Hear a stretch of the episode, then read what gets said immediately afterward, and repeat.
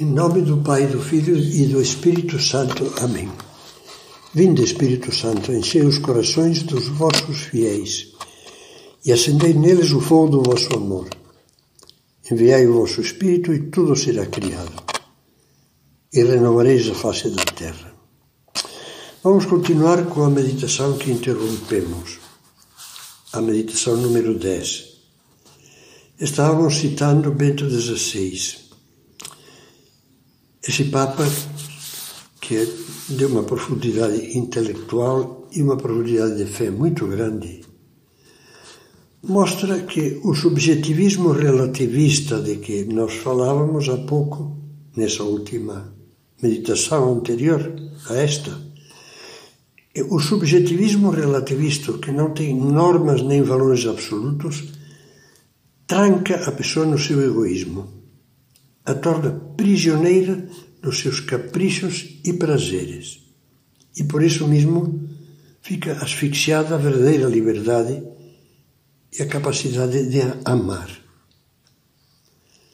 A falsa liberdade que faz de si mesma a lei, e a qual os egoístas chamam, como víamos, a minha consciência, é a que diz: quero porque quero, porque me apetece e pronto.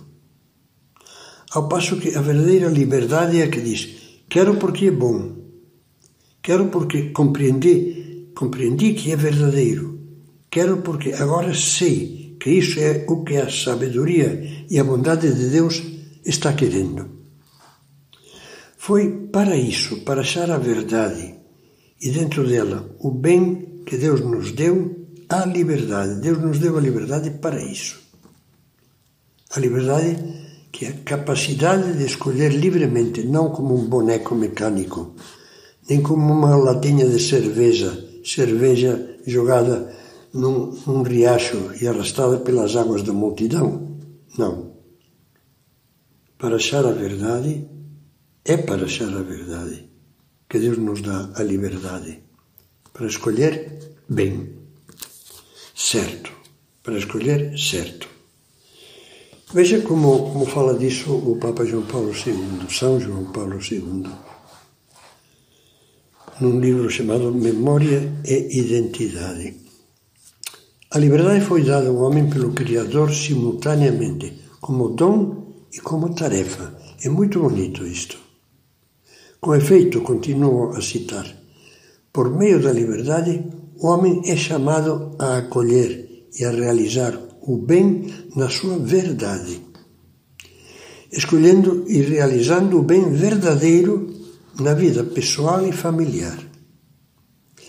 A liberdade é autêntica na medida em que realiza o bem na verdade.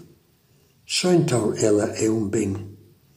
Se a liberdade deixa de estar ligada à verdade e começa a fazer-se depender de si mesma, faz o que quero e porque quero, como dizíamos, colocam-se as premissas de nefastas consequências morais, cujas dimensões negativas às vezes são incalculáveis.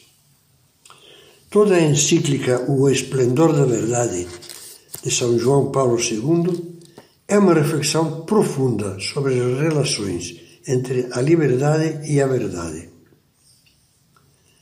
Interessa-nos agora lembrar que esse documento começa comentando a passagem evangélica do diálogo do jovem rico com Jesus. Mestre, dizia, que devo fazer de bom para alcançar a vida eterna? Jesus responde: Por que me interrogas sobre o que é bom? Um só é bom, Deus. Mas se queres entrar na vida eterna, cumpre os mandamentos. O jovem pergunta quais são eles, quais? E Jesus esclarece mencionando explicitamente os Dez Mandamentos.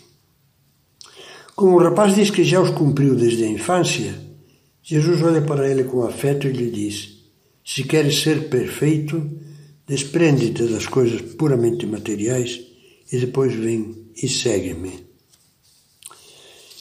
Dizíamos antes que há respostas sobre o porquê das qualificações morais.